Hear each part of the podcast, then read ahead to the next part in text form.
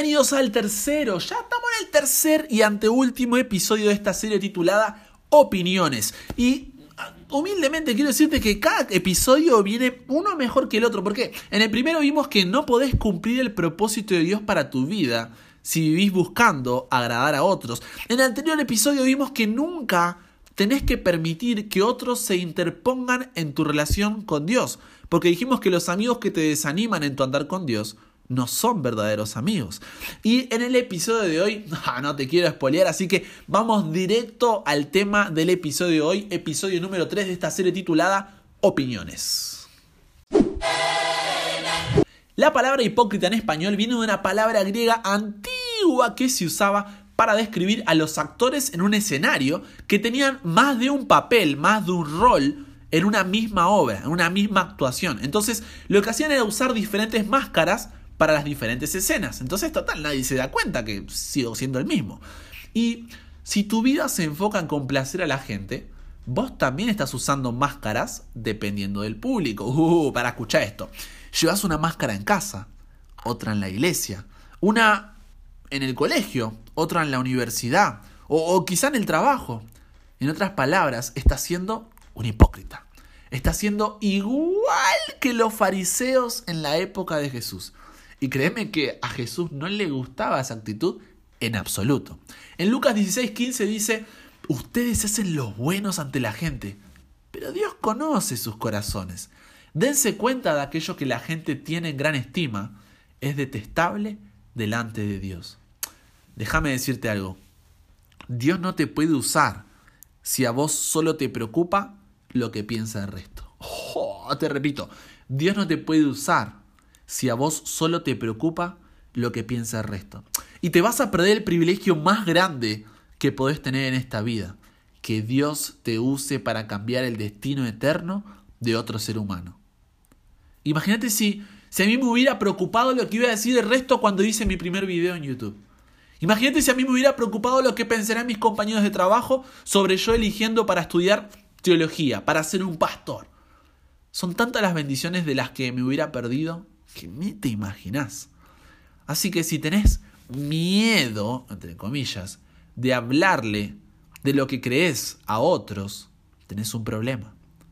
Y necesitas hacer dos cosas para solucionar ese problema. Primero, hablar con Dios de esto. Ser sincero con decir, Dios, mira, tengo vergüenza, no sé cómo hacerlo. Dios, ayúdame. Y segundo, y segundo, no te podés perder el último episodio de esta serie titulado Opiniones, porque ahí voy a darte más pistas, más tips, más trucos para que puedas salir de esta situación. Pero sé sincero ante Dios.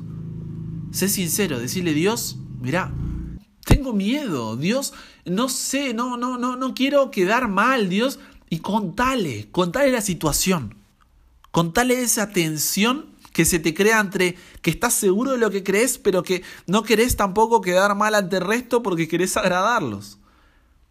Pero vos te vas a decir, sí, Brian, sí, ya se lo conté a Dios, ya lo hice. Pero, ¿cuál es la cura para la adicción a la aprobación? Porque es una adicción. ¿De qué manera nos escapamos de esta prisión de siempre querer complacer a la gente, siempre querer hacer feliz al otro?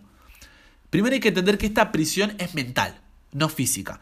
Por lo que la solución está en cambiar la manera de pensar, permitiendo que Dios transforme nuestros pensamientos. Pablo dice a los romanos en Romanos 12.2, ya no vivan como vive todo el mundo. Al contrario, cambien su manera de ser y de pensar. Así van a poder saber qué es lo que Dios quiere. O sea, todo lo que es bueno, agradable y perfecto. Pero no solamente Pablo habló de esto, sino también Jesús cuando dijo en Juan 8:32, y conocerán la verdad, y la verdad los hará libres. Entonces, ¿qué usa Dios para transformar nuestra mente? La respuesta es la verdad. Las mentiras culturales nos amoldan a la sociedad en la que vivimos. Las mentiras culturales nos amoldan a la sociedad en la que vivimos. Pero las verdades eternas nos transforman para que podamos cumplir la voluntad de Dios. Te repito, las mentiras culturales nos amoldan a la sociedad en la que vivimos, pero las verdades eternas nos transforman para que podamos cumplir la voluntad de Dios. La felicidad es una decisión. Sos tan feliz como elijas hacerlo. Lo que otros piensan de vos no puede privarte de la felicidad a menos que vos dejes que te la roben. Siempre va a haber gente que no le guste la forma en que te ves, que no les guste lo que haces, que desaprueben lo que crees, que disputen lo que decís y que te falten el respeto. Pero ellos no pueden controlar tus emociones a menos que se los permitas. Hablando con muchos de ustedes me comentaban que invirtieron mucho tiempo y energía tratando de complacer a una persona imposible de contentar. Por lo general un padre, una madre o algún otro familiar. Y cuando les pregunto si valió la pena todo el esfuerzo, la respuesta siempre es la misma. No, Brian, no, no valió la pena. Entonces tengo dos noticias para decirte. Una buena y una mala. ¿Cuál quieres primero? ¿La mala? Ok, vamos con la mala. Préstame tus oídos. Si no conseguiste la aprobación de esa persona a estas alturas, nunca la vas a conseguir. El problema no sos vos, ellos son el problema. Es imposible complacerlos. ¿Te repito? estuvo, estuvo picante, ¿eh? Va, va, acomodate, acomodate, toma aire, vamos. Va de nuevo. Si no conseguiste la aprobación de esa persona a estas alturas, nunca la vas a conseguir. El problema no sos vos, ellos son el problema. Es imposible complacerlos. Pero hey, tranquilo, tranquilo, que todavía no te me deprimas, falta la buena todavía. Que dice así, no necesitas la aprobación de estas personas para ser feliz, ¿ok? No necesitas la aprobación de estas personas para ser feliz. Deja de desperdiciar tu energía emocional en algo que nunca va a suceder. Y no es necesario para que seas feliz. No necesitas la aprobación de nadie para ser feliz. Así que, en vez de concentrarte en una persona imposible de satisfacer, concéntrate en Jesús, que te acepta incondicionalmente. Mientras más importante llegue a ser Jesús para vos, más libre vas a ser de la desaprobación de otros. Para esto necesitas conocer a Jesús de una forma personal, de una forma íntima, para poder librarte de cosas como la carga de la culpabilidad, el veneno del resentimiento, el estrés del exceso de estudio o de trabajo, la presión del materialismo, los hábitos de la adicción y el temor a la muerte. Pero no solo eso, conocer a Jesús de una forma personal e íntima te libera del miedo a lo que piensa el resto. Esto es clave para tu vida. Quiero que hoy te lleves este pensamiento. Necesitas conocer a Jesús de manera íntima y personal.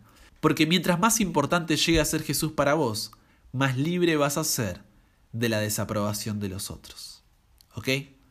Hay que, hay que digerirlo, hay que trabajarlo, pero te repito, necesitas conocer a Jesús de manera íntima y personal. Y si no lo hiciste hasta ahora, si viviste conociendo a un Jesús por tus padres o porque siempre lo hiciste o, o no sé, pero te das cuenta de que pasaron años en la iglesia, pero sin embargo todavía no conoces a Jesús, hoy es el día de empezar. Ponete de rodillas, decirle, Dios, mira, hice esto, esto y esto otro, pero quiero conocerte. Y si necesitas más ayuda, sabes que puedes escribirme por mensaje directo en Insta. Sabes que acá tenés un amigo.